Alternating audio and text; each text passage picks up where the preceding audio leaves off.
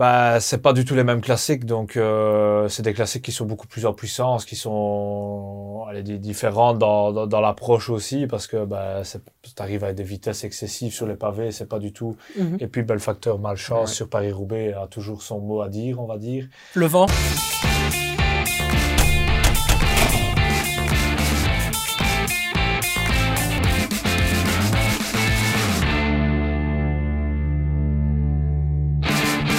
Bonjour à toutes et à tous. Votre émission sur les grands événements du sport cette semaine s'intéresse aux classiques flandriennes. Bien sûr, on va parler des avaleurs de pavés, des hommes qui aiment se mettre dans la boue. Et pour ce faire, ben, vous allez voir, on a un invité très spécial. Mais juste avant, tac, Haha, il est là, le magnifique cadeau. Comment le remporter? Eh bien, il va falloir attendre la fin de l'émission pour le savoir. Et pour ce faire, donc, nous avons notre expert, comme d'habitude, Xavier. Comment ça va, Xavier? Ah, pas mal, ça fait plaisir de revenir dans le studio, il m'avait un petit peu manqué. Ah, il t'avait un petit peu manqué? Bah oui, c'est vrai, on n'a pas parlé des Diables Rouges avec vrai. toi. euh, on- bon, aujourd'hui, malheureusement, on va pas pouvoir parler de football. Mais Non, on a du, du Le cyclisme, vélo, c'est bien. qui est quand même le sport où on est le meilleur. N'est-ce pas, notre invité, Ludwig de Winter Bonjour, euh, enchanté, enfin re, re enchanté parce que j'étais venu l'année passée aussi pour les classiques et euh, bah oui, on est dans une période qui est très très palpitante pour tous les passionnés de cyclisme avec les plus belles classiques qui vont commencer ici à partir de ce dimanche.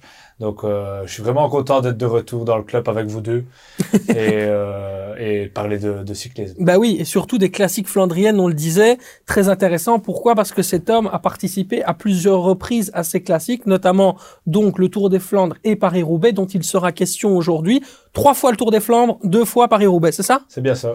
Ok, intéressant, très très intéressant. Donc du coup, il va nous livrer aussi son expérience personnelle sur euh, euh, sur cette course. Et d'ailleurs, euh, ce moment-là des classiques flandriennes, à quoi ça correspond vraiment dans la saison d'un coureur cycliste? Bah, ça, pour un coureur cycliste, c'est super important parce que ça articule vraiment toute ta saison un petit peu aussi et toute ta préparation hivernale. Euh, il faut bien penser que ça commence dès le mois de décembre, enfin même déjà avant, mais dès le mois de décembre, on se fixe les premiers objectifs de la saison. C'est quoi les premiers objectifs? C'est les classiques. C'est là le week-end d'ouverture qui est déjà très important dans le monde du vélo. Et puis, ben, une fois que le week-end d'ouverture est passé, ben là, on est, on est en plein dans le feu. On n'a presque pas le temps de se reposer, entre guillemets, euh, parce qu'on est tout le temps dans l'action, on est tout le temps dans le stress des classiques, parce que ben, c'est une période stressante aussi, avec beaucoup de nervosité. Donc, on s'y prépare très tôt, dès le mois de décembre, comme je dis dans le premier stage, avec la planification des entraînements, des courses qu'on va participer. Et puis, ben, l'affinage euh, dès janvier, avec le, stage vraiment très important. Et de plus en plus, je pense, le cyclisme professionnel devient tellement pointilleux que c'est tellement important d'être euh, dès le mois de janvier focus sur ces classiques, un peu euh, à l'instar des, des grands kings euh, de, de maintenant. Quoi. Ce que j'adore, c'est qu'il le dit souvent, il le dira souvent dans l'émission. hein, le mot king, ça c'est très important. King, pourquoi? Parce qu'il y a beaucoup de kings en ce moment qui sont en train de marcher sur le cyclisme mondial. On en reparlera. Il sera question évidemment des, des trois géants. On fait un peu de suspense, mais ils seront éminemment importants dans, dans notre émission. Tu disais comment on se prépare euh, justement dans, dans une course classique, euh, ou tout simplement une classique, qu'elle soit flandrienne ou, ou autre d'ailleurs. Euh, il y a aussi la récupération qui joue un rôle absolument énorme. Euh, toi, à l'époque, quand tu te préparais à ce type de, de compétition, comment est-ce que tu, euh, tu axais justement ta, je dirais même une revalidation, parce que tu dois repartir de zéro, quoi. Bah, c'est toujours un processus, c'est plus ou moins à chaque fois le même. Maintenant, moi, j'étais plus dans un processus d'équipier aussi, donc euh, j'étais un peu, j'avais moins de récup que les que, que, les, que mes leaders de l'époque. Ok. On peut le voir par exemple, Van Aert n'a pas participé euh, ici à travers les Flandres. Pourquoi? Pour justement se mettre un peu plus de récupération pour le Tour des Flandres. Donc il y a toujours un peu euh, différents types de récupération dans, dans, dans, dans le vélo parce que justement il y a, y a ceux qui vont privilégier une semaine vraiment de récupération avec de la régénération et remettre de la vitesse. Et puis il y a ceux qui récupèrent tant bien que mal, un peu comme moi je faisais à l'époque. Et euh, donc, euh, en fait, on faisait les courses, on récupérait sur deux, trois jours, puis on était toujours un peu en action.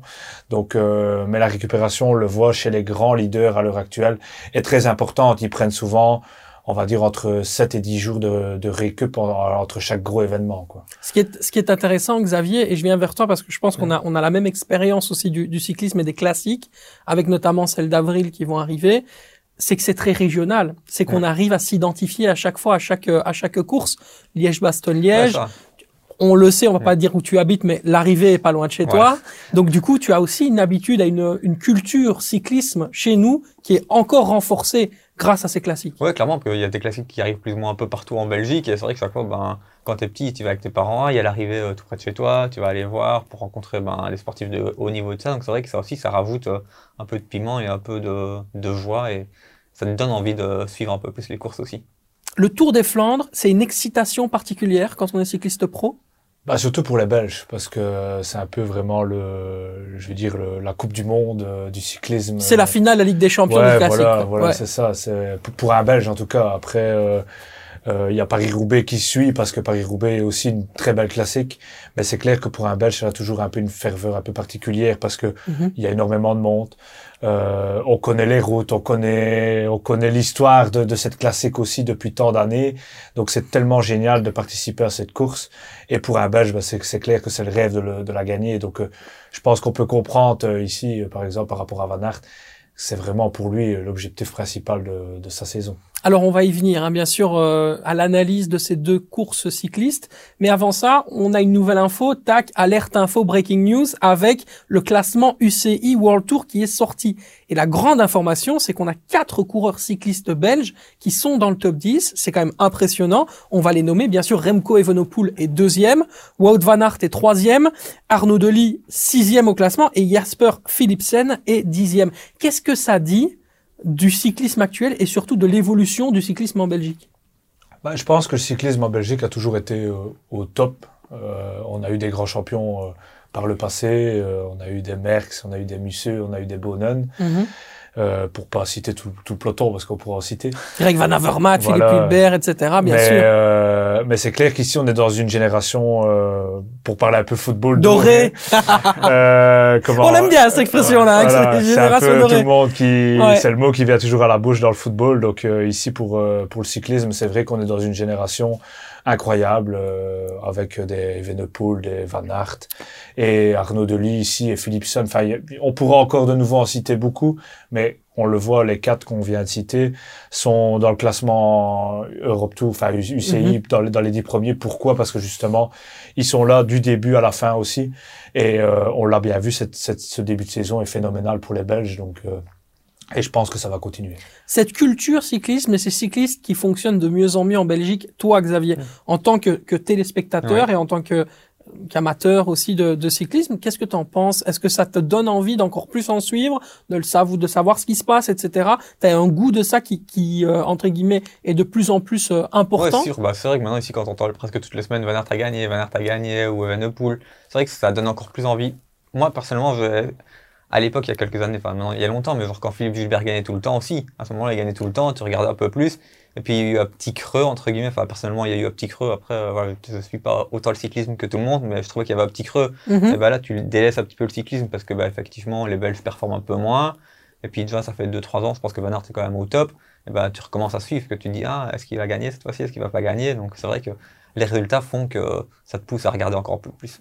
Ouais, on va partir sur le que oui que non. Bien sûr, vous connaissez les règles, oui ou non, et puis ensuite, bien sûr, ça, ça enclenche un débat. Et justement, on commence avec une formation. On va parler d'équipe aussi euh, dans Unibet Clubhouse euh, aujourd'hui. Après ces victoires sur Bruxelles, euh, Kurn, Bruxelles, Kurn, le circuit Newsblatt, le GP de l'E3, Gant-Wevelgem, avec justement les victoires de Tige Benoît, Dylan euh, Van Barle, Wout Van Aert et euh, Christophe Laporte dans la main euh, de Wout Van Aert, avec récemment bien sûr la victoire de, de Christophe Laporte dans à travers la Flandre. Peut-on dire que justement la formation néerlandaise Jumbo Visma sera imbattable, imbattable dans le Tour des Flandres et dans Paris-Roubaix? Oui ou non? Oui.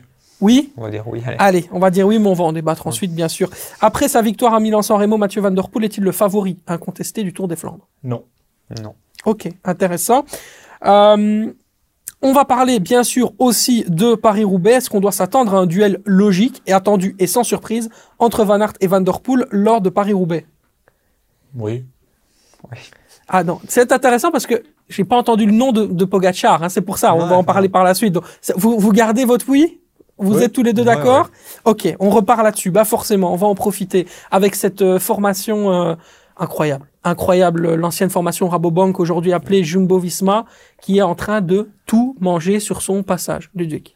Oui, bah, je pense que ça fait Non, maintenant un petit moment qu'ils sont quand même dans, dans, dans, dans le jeu, quoi. Donc, Mhm. euh, on l'a vu. Maintenant, je pense que l'équipe classique de Van Aert a été vraiment renforcée aussi. Euh, donc, euh, je pense qu'il a vraiment une équipe autour de lui, on le voit, euh, qui est présente. Maintenant, c'est l'équipe qui est quasi sur le Tour de France aussi avec euh, Roglic ou Vingegaard euh, quand c'est le, le moment des tours. On le voit, ils sont là aussi dans les autres courses. Euh, bon, Vingegaard a été un petit peu en dessous, je pense, sur Paris-Nice par rapport à Pogacar, mais Pogacar voulait être présent ici sur les classiques, donc c'était normal, je veux dire, la différence de niveau. On a vu Roglic qui gagne euh, ici, bon, un beau duel avec euh, Remco Evenepoel, mais je pense que Jumbo était vraiment une équipe là qui un peu, euh, enfin, ça a toujours un peu existé dans le monde du vélo. Hein. Il y a toujours une, une équipe, qui- qui domine un qui peu, domine ouais. tout, un peu comme à l'époque avec Quickstep sur les classiques. Quand, quand Quickstep était là, tout le monde, tout le monde flippait. Mhm. Et ici, c'est un peu la même chose avec Jumbo. Mais il y a quand même un moyen ou pas de les arrêter euh, C'est quand même incroyable. Est-ce que la, la course, les courses euh, peuvent leur échapper? On parlait tout à l'heure en off d'un magnifique documentaire, notamment qui est fait par euh, euh, Amazon Prime Video, qui montre justement le côté ultra prévisible, en tout cas ultra travaillé euh, et analytique aussi de cette équipe, qui arrive justement à, à, à se, à se préparer à chaque course de manière optimale. Bah, c'est ça. En fait, je pense que Jumbo est arrivé dans, dans la nouvelle ère du cyclisme euh, avec euh, une avancée sur beaucoup d'autres équipes.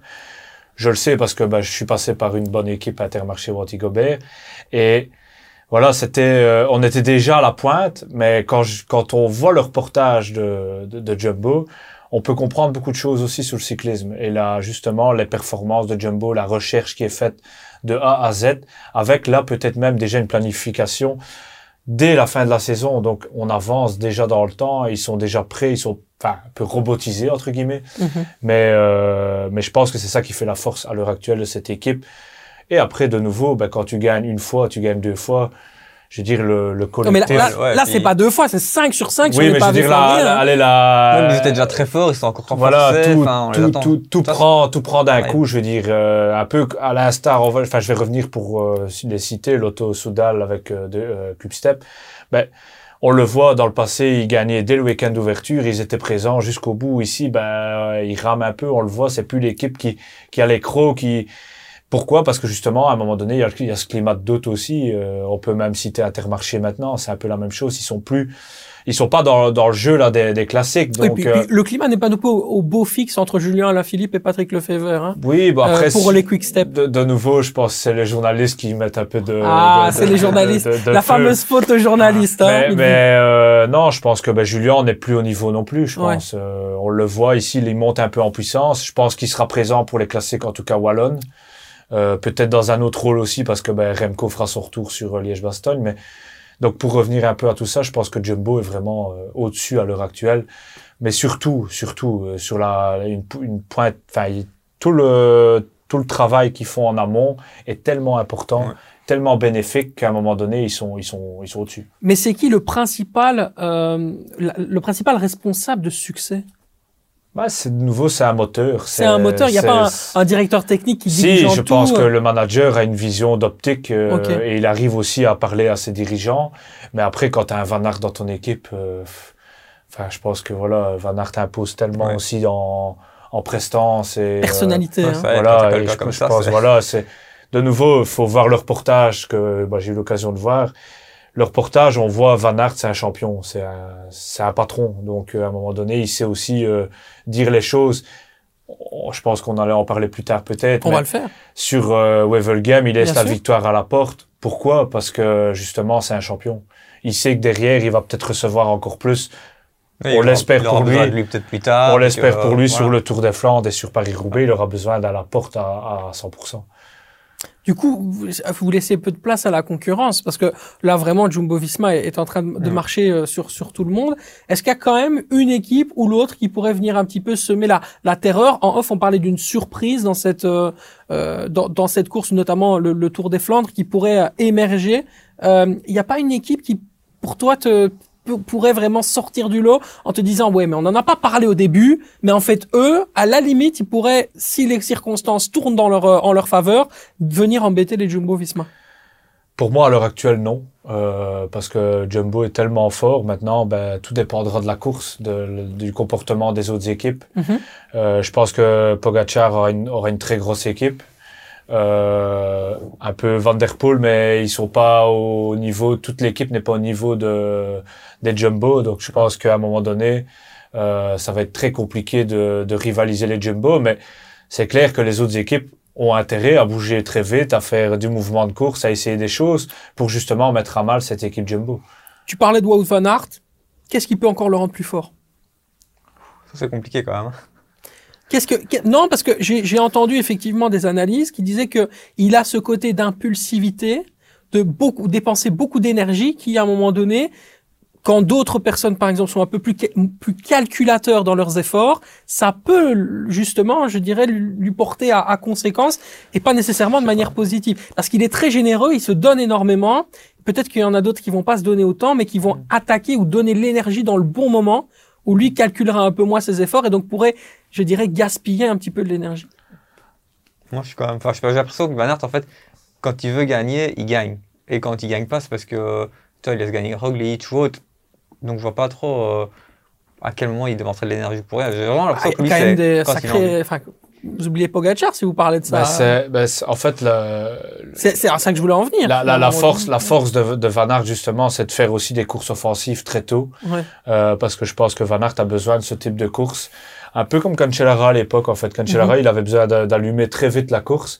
Et Van Aert était un peu dans le même style. Et je pense que sur un Tour des Flandres ou un Paris-Roubaix, un Van Aert sera obligé d'accélérer la course très très vite pour justement mettre euh, de la difficulté à des Pogacar, à des, Van Der Poel, même à d'autres coureurs. Mais je veux dire, c'est c'est vraiment le- la force de Van Aert. Et je pense que s'il court contre nature, moi je le sais, j'ai été coureur, quand tu cours contre nature, tu as un temps de retard. Mhm. Donc je pense que s'il doit courir en, en ayant un peu un instinct de calculateur, il va pas être dans la course qu'il aime. qu'il Faut aime pas qu'il suive le plan. Faut Ouais. qu'il se lâche. Voilà, il, mais il suit son plan. Il a quand même un plan. Il a son plan en fait. Ok, d'accord. Ça veut dire qu'il doit pas, il doit pas être euh, être dans les roues, mais être leader dans son dans son état de pensée, Voilà, son état ça, c'est d'esprit. ça. Il doit pas être suiveur parce que je pense que Il doit pas se calquer, c'est ça. Voilà. Il doit pas y avoir de l'adaptation à quelqu'un d'autre. Il doit vraiment faire sa, sa propre course et à un moment donné, quand il a l'instinct, qu'il se dit voilà c'est maintenant, un peu comme il fait sur toutes les courses parce que c'est souvent comme ça que ça se passe. Je pense que quand il attaque dans le deuxième passage du Kemmel, il aurait fait la même attaque dans le dernier, ça aurait pas changé grand chose à la course. hein. Mhm. Mais bon voilà, c'est c'est du Van Aert, c'est- c'était, il a besoin de ça, il a besoin de cette euh, difficulté dans la course, de mettre toujours un peu euh, tout le monde sous pression aussi, parce que bah, quand Van Aert attaque, euh, tout le monde est un peu en panique. Ouais, ouais, tout à fait. euh, et c'est bien d'attaquer très tôt parce que ça ouvre la course. Et on le voit dans toutes les courses, de plus en plus, ils attaquent la course de plus en plus tôt. Donc euh, C'est comme si les autres attendaient que qu'ils l'attaquent pour réagir et adapter leur plan par rapport à lui. voilà, en fait, Tu les, te rends pas compte de ça de temps en temps? les, te- autres équipes sont maintenant un peu dans un statut vraiment d'attente en espérant que Van Aert les lâche pas. En fait, c'est un peu, enfin moi, c'est un peu ma vision des choses à l'heure actuelle du, du, du cyclisme, euh, je veux dire professionnel. Quoi. Mhm. Tu en parlais justement, on va l'aborder. Le Tour des Flandres, bien sûr, après sa victoire à Milan-San Remo, Mathieu Van Der Poel est-il le favori incontesté du Tour des Flandres? Vous avez dit tous les deux oui. Euh, Non. Non, t'as Non, dit on a non? dit non. On a dit T'as dit non? Vous avez tous les deux dit Oui. non. Bah c'est intéressant. Du coup, euh, allez-y. Euh, Vas-y, Bah, euh, Quentin. vu Euh, que Xavier, si j'ai pas de piste, il a déjà gagné et qu'il a peut-être d'autres objectifs, tu vois. Ici, il a déjà gagné.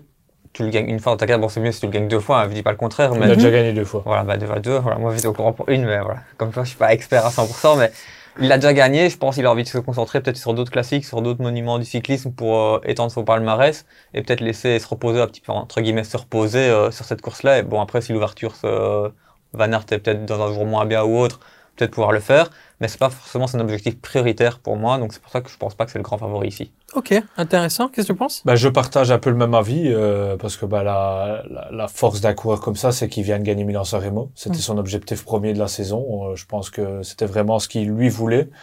Euh, je pense que son deuxième vrai objectif, ça sera Paris-Roubaix parce que justement, c'est des chasseurs de, de classiques, c'est des chasseurs de, de monuments.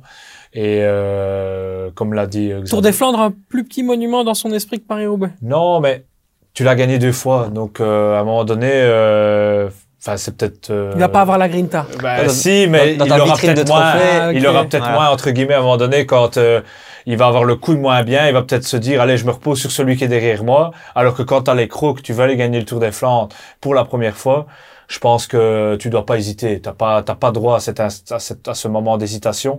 Donc, euh, moi, c'est pour ça que je ne le mets pas, euh, je veux dire, euh, top favori à mon niveau. Il y a, il y a d'autres coureurs qui, ont, qui auront plus faim maintenant.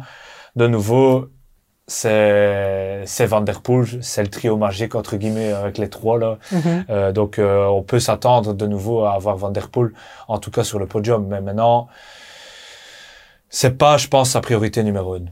Xavier, tu voulais réagir? Bah justement, c'est comme on dit, vu qu'il a déjà gagné deux fois dans ta vitrine de trophées, ben tu vas pas l'avoir. Enfin, c'est mieux d'avoir tous les trophées disponibles différents que chaque fois le même. Donc c'est pour ça que pour ça ici, il restera favori, mais pas le grand favori parce que voilà, il a déjà deux, deux fois, il y a d'autres. euh, Maintenant, s'il de gagne, s'il gagne une troisième fois, il rentre un peu dans les records Ouais, aussi. voilà, donc euh, tout dépend Ouais. un peu de comment il, il, vo- il voit les choses. Je pense que de nouveau, il, lui a fait l'impasse sur Oevel Game. Euh, pour justement, comme je disais au début d'émission, euh, 7-10 jours entre, entre les courses. Lui, il aura 10 jours. Et euh, bah, je pense que s'il l'a fait, c'est pour être au top aussi quand même dimanche.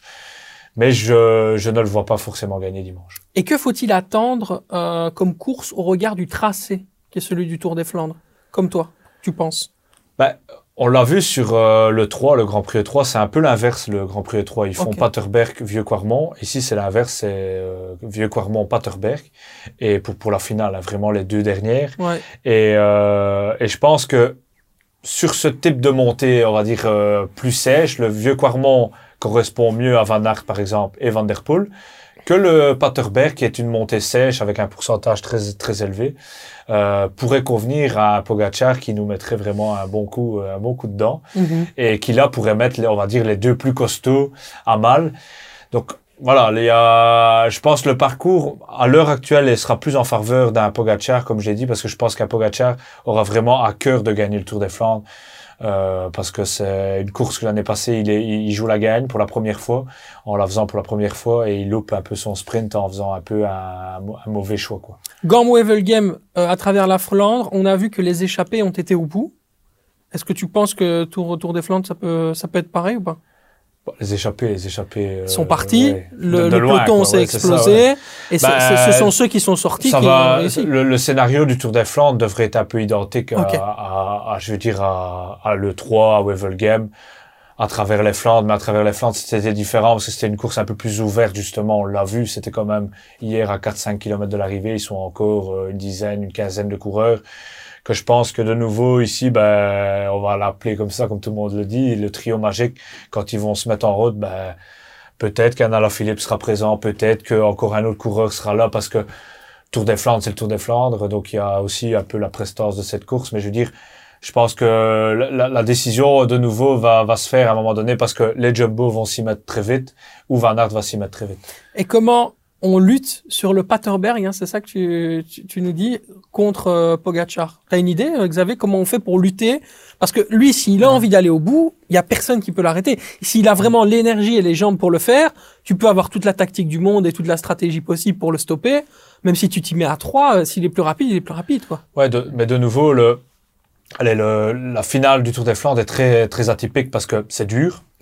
À un moment donné, un homme tout seul, c'est pas toujours évident non plus. Donc, comme tu l'as dit, il faut qu'il ait toutes les ressources pour tenir. Il faut se souvenir d'un Philippe Gilbert quand il avait fait son solo aussi. Mhm. Euh, les derniers kilomètres pour lui avaient été très très longs.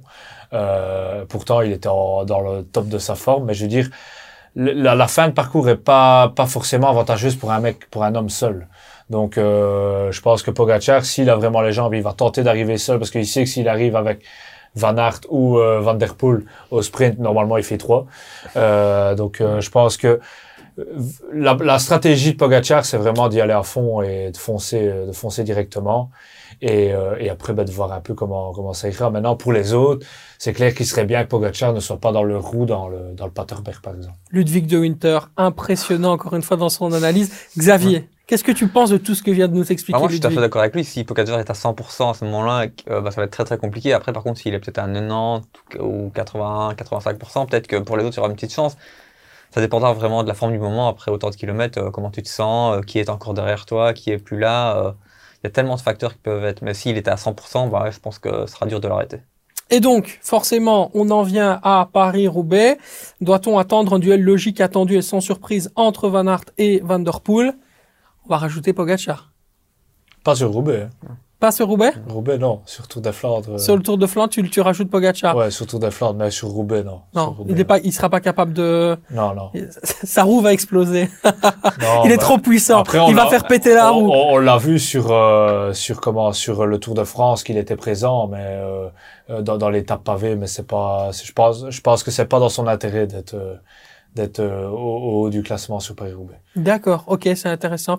Du coup, forcément, sur cette bataille par rapport à- au, au Tour des, des Flandres entre Van Aert et, et Van Der Poel, comment est-ce que stratégiquement on fait la différence entre, d'une part, la façon dont on appréhende la, la course euh, à, à, au Tour des Flandres, et de l'autre, euh, la façon dont on va préparer justement euh, Roubaix. Paris-Roubaix. Ouais.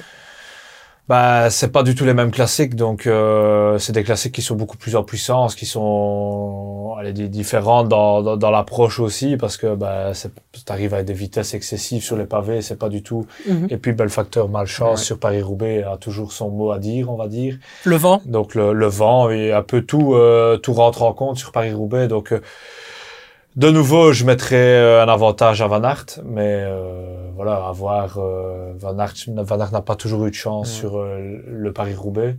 Euh, ça sera peut-être son année. Euh, en tout cas, cette année, on, on l'espère. Enfin, moi, je l'espère parce que j'aimerais bien voir Van Aert va gagner Paris-Roubaix. Mais tu me confiais tout à l'heure quand même en coulisses que tu verrais peut-être une surprise.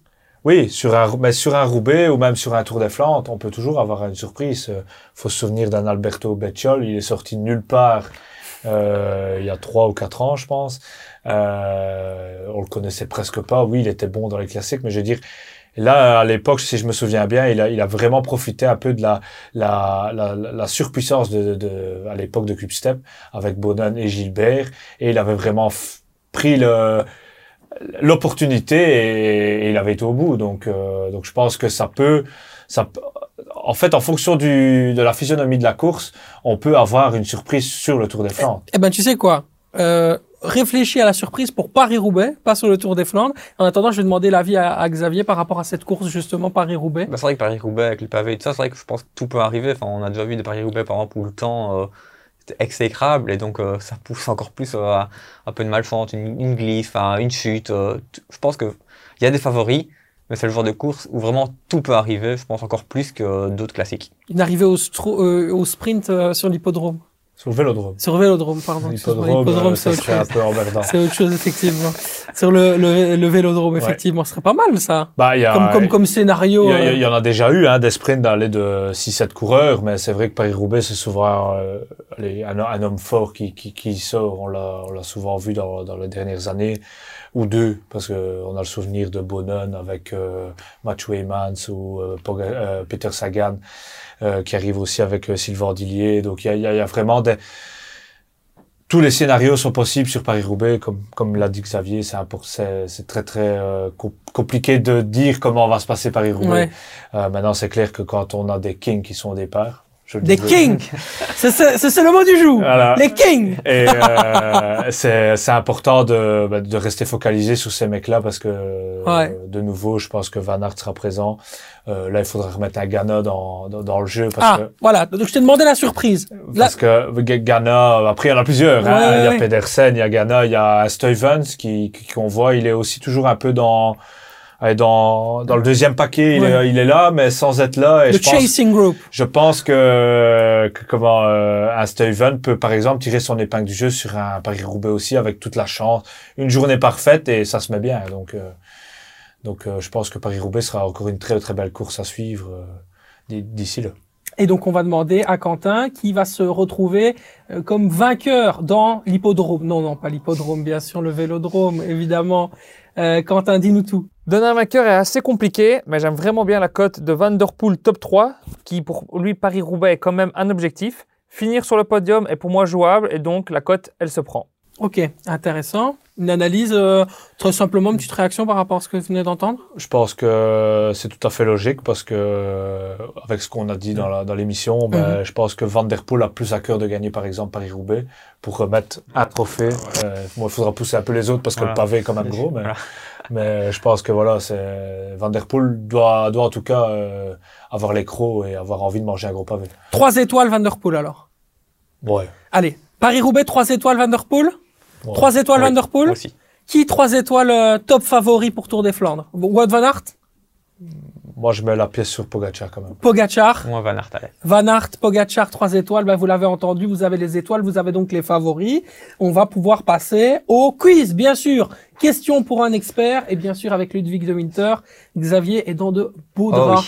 oui. Hein, vous, vous, vous connaissez. Ça va être compliqué. petit- Voilà. D'habitude, je devrais plus ou moins en sortir, mais aujourd'hui, hop.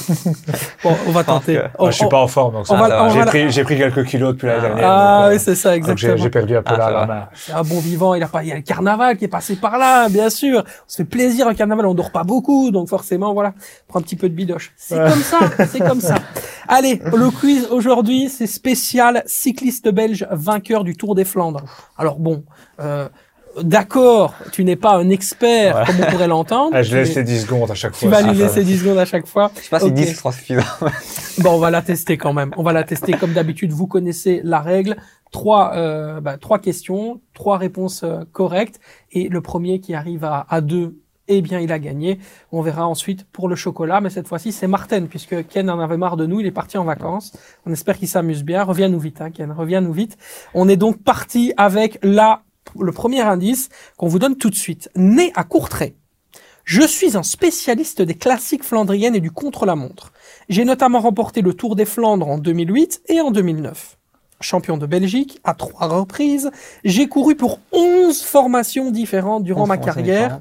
11 formations différentes, c'est énorme, dont Quick Step et la célèbre équipe américaine Discovery Channel, Je le- je peux le dire. Oui, dis-le. cher à Lance Armstrong. Je peux déjà tout de Bah, suite tu dire, l'as. j'attends là. Moi, je, je- je l'ai. Il est trop dis- facile. Je l'ai. Il je- est trop dire facile Vas-y, vas-y, Je vas-y l'ai, je l'ai depuis Courtrai, donc. euh, Ok, euh, vas-y, bah dis-le, vas-y C'est. Bien sûr, State de Volder, Ok, ça, je savais évidemment. pas. Ça va, tant mieux. Tu ne savais pas? Non. Bon, écoute, bah, Très, très, très grand coureur euh, de la génération avant, je veux dire, euh, avant Ouais. les Kings ici. Ouais, avant les Kings ici. Encore une fois, ce sera le mot du jour. Euh, Babi, bien sûr, c'est ce que je voulais dire. Je voulais terminer cette phrase. Ayant pris part à trois Tours de France durant ma carrière, j'ai atteint mon meilleur classement Pro Tour en 2008, où je signais une très belle septième place. Je suis, je suis donc Stein de Volder, qui te laisse quand même de bons souvenirs, Stein de Volder, qui n'était pas le meilleur, mais qui est Non, quand mais même un un top. vrai, un vrai coureur de classique, quoi. Ouais. Mec qui était tout le temps là, impressionnant aussi parce qu'il a gagné bah, des, très beaux contre la montre. J'ai un souvenir de lui, champion de Belgique à Oufalis, où où c'était la Roche en Ardennes. Euh, il faisait dégueulasse et il gagne la course, euh, comme comme comme il savait faire, comme quand il a gagné le Tour des Flandres. Ça, c'est vraiment notre qualité aux Belges. Je trouve qu'au niveau sportif, on n'a peut-être pas les, les plus, les meilleurs talents purs, mais là où on est les meilleurs, c'est que nous, on se salit plus que les autres. Ça, ça peut être le cas dans tous les sports. Ouais, hein. on a tellement l'habitude d'une météo toute pourrie. Oui, c'est ça, c'est ça. Moi, le premier, j'adorais quand il faisait dégueulasse sur le Ouais. vélo. Donc, je sais pas, je sais pas l'expliquer. Hein. Quand il faisait dégueulasse, j'adorais. Mais tu vois, par exemple, tu fais le parallèle là. Là, on parle de, là, on parle de vélo, là. Ouais. Mais je trouve que nos qualités, et je me faisais la réflexion il y a, il y a quelques jours concernant les, les- même le football et nos Diables Rouges, là où nous on est plus fort que tout le monde, c'est que nous on sait se salir Mm. plus que les autres. Et notre qualité principale, c'est ça, c'est l'agressivité. C'est à un moment donné, si le short il est plein de boue, bah, il faut qu'on puisse le montrer qu'il soit encore plus boueux que les autres. Et c'est là-dessus qu'on fera la différence. C'est vraiment notre identité en tant que Belge au, dans le sport belge, je trouve C'est clair. cette, cette capacité à se dire ok euh, je vais me salir quoi je vais me salir et je vais me faire mal pour la Ouais. nation quoi Mais ça, je pense qu'on a été obligé depuis tout petit. Enfin, voilà, tout le temps, il fait mauvais. Ouais, c'est- quand même du sport. Donc, Ouais. Tu t'adaptes et tout ça. Alors que, des, on va dire, des gens un peu plus du sud, euh, des Italiens, des Espagnols et tout ça, bah, eux, il fait toujours grand soleil, pas une goutte Moi, j'ai roulé avec des tout, euh, Italiens. euh, pff, euh, de temps en temps, c'était dur de les avoir à table. Hein, ah le ouais? matin de la course. Ah oui, euh, il fait mauvais aujourd'hui. Donc, c'était, de temps en temps, ils étaient, ils, ils avaient déjà perdu 30-40% ok de, de, de motivation. D'influx, Donc, euh, donc euh, ça joue énormément, c'est clair, sur les sportifs belges, de pouvoir aimer cette, euh, cette météo euh, un peu atypique de la Ouais, Belgique. voilà. Allez deuxième question c'est parti Je l'ai. Non, je rigole. Ouais. il est tellement rapide de toute façon ça va aller très très vite en plus de ça Xavier je te donne un indice incroyable que je pense que notre ami Allez, là je te donne un petit je coup je d'avance Euh, Ludwig notre ami Ludwig de Winter n'a pas il a été présent dans l'émission mais pas chez nous Ah, ok, ça va, je l'ai alors. Ok. Je peux l'avoir tout de suite? Né le 13 Michel. octobre. Qui Johan Musaou. Oui, bien joué. Bah Ah, mais oui, là, on lui a donné- là, je lui ai fait une passe Voilà, décisive. C'est du Kevin De Bruyne dans les half space. Ouais, là, c'est incroyable. euh, J'aurais même pas su dire. euh. Je devais laisser un peu plus de temps, peut-être. En plus, Ouais, c'était mon, c'était mon, moi, mon idole de, de jeunesse. Johan Ouais, ouais, ouais, le lion des Flandres. Ah bah voilà, il était avec nous dans Unibet euh, Clubhouse avec mon, mon collègue Dave Peters. Ah il voilà. nous avait parlé euh, euh, de cyclisme comme il sait le faire. Il nous avait également parlé de vin. Ah ouais. Hein, voilà, donc il adore le vin visiblement. Aime Généralement, ça. les, les cyclistes, on aime bien le vin et le café. Donc, euh. Bah, voilà, bah, c'est vrai, c'est vrai. Le, le, le, le vin plus pour te détendre, le café plus pour Bah, euh, pour te réveiller. Ouais, puis c'est bon, un petit, un bon café, c'est toujours bon. Bon café, voilà. Le, le petit, le petit, le petit déca, la petite sieste. Allez, bah cette fois-ci ça a été très facile, bien sûr. On, on peut vous en parler. Johan Museeuw, né le, le 31, o- le 13 octobre 1965 à Varsenard.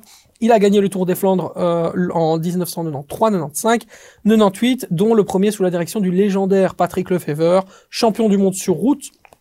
Il a également remporté deux étapes du Tour de France durant euh, son histoire. Il était donc l'invité d'Unibet Clubhouse, consacré à Milan-San Remo et au circuit Newsblatt. On l'appelle le lion des Flandres. Et Paris-Roubaix.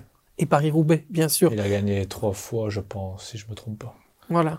T'as une ta petite photo avec euh, Johan Museeuw Ouais, Ouais. euh, Ça y est, vous êtes Ouais. potes maintenant. Ouais, pote, non, mais je veux dire, euh, c'est clair que bah, c'est toujours un plaisir de, le, de même de le croiser. C'est toujours un, un mec qui, qui, qui échange énormément, donc euh, c'est Mhm. vraiment cool de, de parler avec un, avec un champion comme ça. Qui est resté simple. En Très plus de simple, ça. ouais, ouais. Quelqu'un de très Très, très, très simple. Attention, la course, elle est tout à fait enlevée. Là, j'ai donné un, petit, euh, un petit suspense facile. exprès. Moi, je voulais le gros chocolat. De-. Allez, c'est 1-1. Peut-être. On est reparti ici pour la dernière. Attention, c'est bientôt euh, terminé. Qui va faire 2-1 Le suspense est absolument total. Considéré comme le spécialiste des pavés en Belgique Tom Bonnen. entre 2002 et 2017. Bravo Eh, C'est une surprise L'Azerbaïdjan a battu l'équipe de France Bravo Ça, c'est exceptionnel Bravo, monsieur ah, ça, ça, je m'y attendais pas. Il Ah m'en a bouché un coin. hein. Là, il a été vite. Il a été Ah. vite. Il a été très, très vite. Mais tu J'attendais plus d'infos parce que bon, c'était facile de dire Bonan, mais. Je me dis, si je me plante, tant pis, je vais Ouais. essayer, toi. on me fait de la peine. On va quand même lui donner un non, chocolat. non, ça va. On va quand même C'est lui pas donner un bon petit pour ma chocolat. ligne après Ouais. le carnaval. Bah justement, Ludwig, on va on va en parler euh, avec toi de, de de ta passion pour le cyclisme et euh, justement de des, des fameuses classiques que tu as disputées. Donc on le disait en début d'émission, trois fois le Tour des Flandres, deux fois euh, Paris-Roubaix. Justement Paris-Roubaix, qu'est-ce que ça représente dans ta carrière?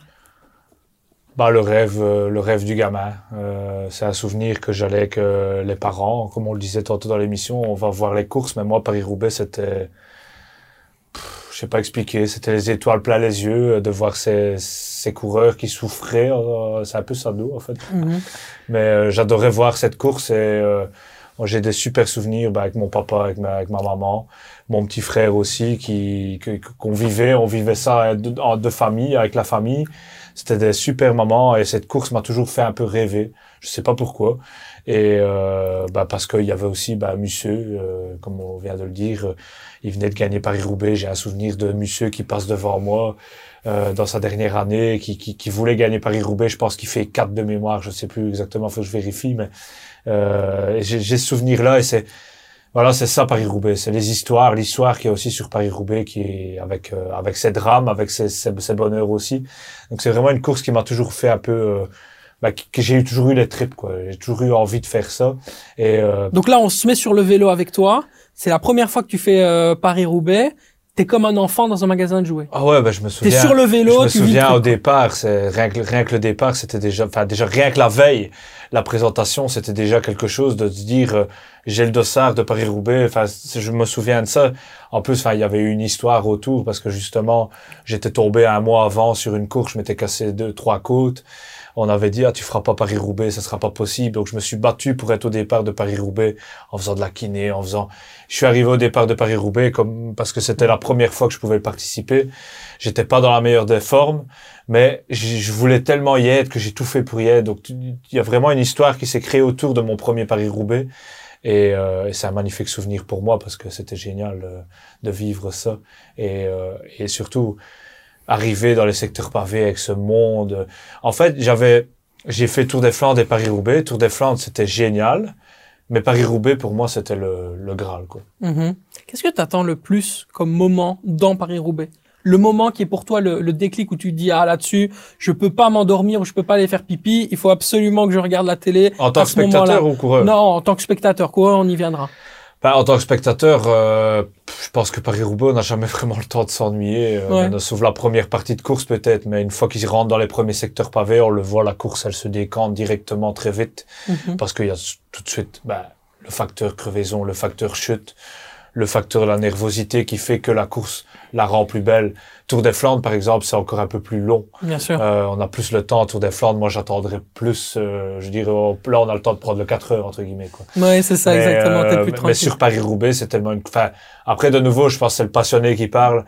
Euh, c'est une course que moi, j'aime même bien de regarder du début à la fin. Donc, euh, quand j'étais gamin, on mettait des lanternes. Avant, avant, ils prenaient pas tout de suite. Mais maintenant, il faut le- l'intégrale. Ben, encore maintenant, je regarde l'intégrale. Et en tant que coureur, Ben, en tant que coureur, là, c'était différent parce que tout dépendait aussi de ce que tu devais faire. Moi, j'avais toujours la tâche d'essayer de prendre l'échappée. Malheureusement, j'ai jamais su le faire. Mais euh, voilà, c'était euh, c'était vraiment d'être d'être le plus vite présent dans le dans, l'entrée du premier secteur pavé, un peu comme je viens de dire en tant que Mhm. spectateur quand tu regardes la TV. Ben, c'est en tant que coureur, as vraiment cet objectif d'arriver dans le premier secteur pavé, dans aller dans les si tu es dans les 50 premiers du peloton, c'est ce à quoi tu étais le, le plus attentif. Quoi. Voilà. Rester concentré à ce tu moment-là. savais que la course, elle commençait bien. hein. Donc, euh, par exemple, mon deuxième Paris-Roubaix, je rentre dans les dix derniers du, du, du peloton et ça a été un enfer. Et justement, tu parles d'enfer. Est-ce que c'est la classique la plus éprouvante de la saison? Ben, en termes de... Sur le vélo, oui. Oui, Enfin, parce que tu l'as vécu, donc ce qui est intéressant, c'est que tu nous dises comment tu... Sur le vélo, c'est Ouais. clair qu'il y a une nervosité qui est là euh, dès le départ. Pourquoi? Parce que tout le monde a peur, tout, tout le monde a peur quand même. Euh, C'est De nouveau, c'est un peu sado de faire ça, mais je veux dire, tout le monde a peur de cette course parce que tu arrives dans le premier secteur pavé, c'est la guerre. C'est c'est même, de temps en temps, enfin, avec le recul, quand j'y pense, c'est même inhumain de faire ça parce que Très violent, c'est voilà, il faut vraiment pas avoir peur, faut pas pas penser au danger, pas penser de nouveau à la chute, la crevaison, on essaye de pas y penser parce que justement, c'est des choses qui euh, entre guillemets sur un Paris Roubaix, enfin j'en ai fait deux, j'ai crevé trois fois, donc euh, tu crèves au moins au moins une fois sur Paris Roubaix et euh, mais ce qui est vraiment le le fait que cette course est dure, ben, c'est le, le- la vitesse et, et les chocs, les chocs parce que les pavés de Paris Roubaix ne sont pas les pavés du Tour des Flandres Mhm. c'est vraiment un autre pavé, c'est vraiment quelque chose qui, qui tape. Mhm. Et donc, c'est ce qui fait que la course est très, très dure. Maintenant, bizarrement, le lendemain de Paris-Roubaix, j'étais pas tout cassé. Ouais, Donc, euh, donc voilà, c'est pas forcément parce que la course est très éprouvante que, le, de nouveau, je pense que c'est parce que le sportif de haut niveau est tellement entraîné que, à un moment donné, le lendemain, on est capable de, je veux pas dire comme Van Aert euh, qui a l'habitude d'aller courir le lendemain d'un Milan-San Remo, mais Ouais, euh, mais je veux dire, euh, on a on a cette faculté de récupération assez rapide, donc euh, c'est pour ça que Paris-Roubaix est la course, je pense, la, la plus dure en termes de. Et le moment le plus dur dans cette course la plus dure à Paris-Roubaix. Là, le moment où tu dis, voilà, j'en ai chié à fond, quoi. Bah, il y a plusieurs moments, et tout dépend de nouveau un peu de la course, mais euh, c'est mais clair. De ce que tu as vécu, toi. Moi, moi, de ce que j'ai vécu, à un moment donné, c'est d'être largué tout seul dans les pavés. Ouais, euh, ça, c'est avec, insupportable. euh, avec euh, bah, les, tu, tu vois que t'es plus trop dans la course, que t'es Mhm. un peu de derrière tout le tout, tout le charroi de la course, enfin toute la caravane de la course, t'es plus dans, dans, dans le truc, t'arrives dans les secteurs pavés, mais il y a moins de monde, il y a les gens qui sont là, mais il y a moins de monde que quand mon premier Paris-Roubaix, je rentre dans la trouée d'Arambert, ben c'est un, enfin, j'en garde un souvenir. Maintenant, je, c'est, ça va vite, hein, mais tu vois le monde, tu vois le public, tu vois cette ferveur, le bruit, et que j'ai fait mon deuxième Paris-Roubaix, je suis rentré dans la trouée d'Arambert un peu différemment. C'était pas la même chose, et là c'est dur, parce que la course n'est pas du tout la même. Et en fait, une fois, ben, c'est un peu dans toutes les courses, hein, mais une fois que tu subis la course, pour, comme je disais un peu tantôt, une fois que tu subis la course, la course est différente. Xavier, qu'est-ce que penses de tout ce qu'on Mm. entend T'as peut-être une question à poser à... Non, de manière générale, je pense que tu as été fort complet. Tu as demandé ce qui était bien, ce qui était pas bien. Bah, tu pas vraiment le tour. Donc, c'est vrai que tu pas laissé grand chose. Mais je pense que ouais, tu as été complet. Ludwig a été très très complet également. Donc, je pense qu'il n'y Mhm. a pas forcément grand chose à redire euh, à ce Je peux parler beaucoup, ça c'est vrai. Non, mais c'est très Non, bien. mais C'est complet. C'est mieux être c'est complet très, comme très ça que avoir. Et j'ai peut-être une question qui n'a rien à voir avec ça, mais avant d'aller euh, voir euh, voir Quentin pour le super pari de la semaine, c'est quoi ton remède anti-fringale Oh, Ça, j'adore moi les, histoires de cyclistes, les- Bah, les anti-fringales. en Il y a la tartelette, il y a la petite.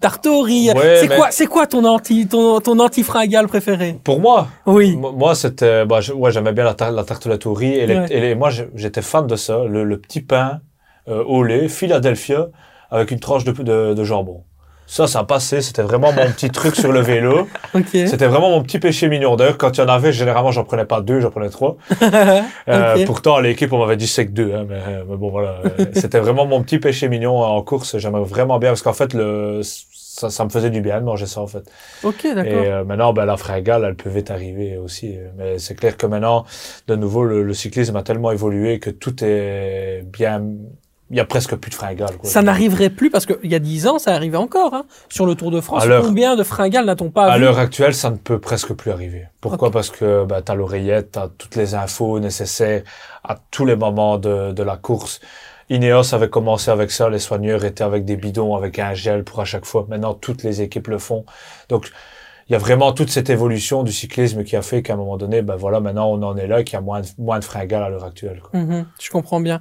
On passe au super pari de la semaine, bien sûr, avec Quentin, qui va nous offrir, bien sûr, son meilleur conseil pour le thème que nous avons abordé aujourd'hui dans Unibet Clubhouse. Ludwig en a parlé plus tôt et franchement, je le rejoins. La victoire finale du Tour des Flandres de Wood van Aert est clairement son objectif principal et la cote, elle est tellement, mais tellement belle que franchement, je vais quand même la tenter. Il est là Le maillot a gagné, bien sûr. Vous devez rester attentif très très fort, très très vite, bien sûr. C'est déjà la fin de cette émission, donc forcément on vous le montre. Regardez ça, Tour de Titoma by Unibet, ça c'est un classique, ça c'est quasiment un collector. hein. Donc euh, restez très attentifs via les réseaux sociaux d'Unibet. On va vous poser une question qui sera extrêmement euh, précise. Il faudra vraiment ne pas se manquer parce que à gagner, comme on vous le dit, il y a ce beau maillot. Ça tirait bien ou pas ce maillot euh, Ouais, il, est, il est beau, hein. Mais par contre, je sais pas si je rentre encore dedans. Bon, ça va aller, ça va aller. Je pense encore deux ou trois kilomètres à courir, euh, Voilà. enfin à rouler, ça devrait le faire. hein. Ludwig, merci beaucoup. Ben, merci à vous. Merci, d'avoir euh, été présent dans Unibet Clubhouse encore une fois et, et de nous avoir accompagnés comme ça. euh, avec toujours plaisir. un plaisir, vraiment. Moi aussi, c'est un plaisir partagé et bah, j'espère l'année prochaine. Bah oui. Xavier, merci beaucoup. Avec plaisir, c'était gentil hein, d'être là, et d'être encore là avec euh, Ludwig. Eh ben écoute, c'était vraiment génial. Quant à vous, on vous remercie. On vous souhaite bah, bien sûr euh, un très très beau classique, que vous preniez autant de plaisir euh, que nous euh, dans ces prochaines courses cyclistes. On se retrouve euh, dans quelques semaines là pour parler ben, tout simplement du sport le plus populaire aux États-Unis. Il sera question de NBA, il sera question bien sûr des playoffs en NBA. Vous allez voir, on vous prépare pas mal de petites surprises intéressantes. On se revoit très très vite dans Unibet Clubhouse. Salut à tous.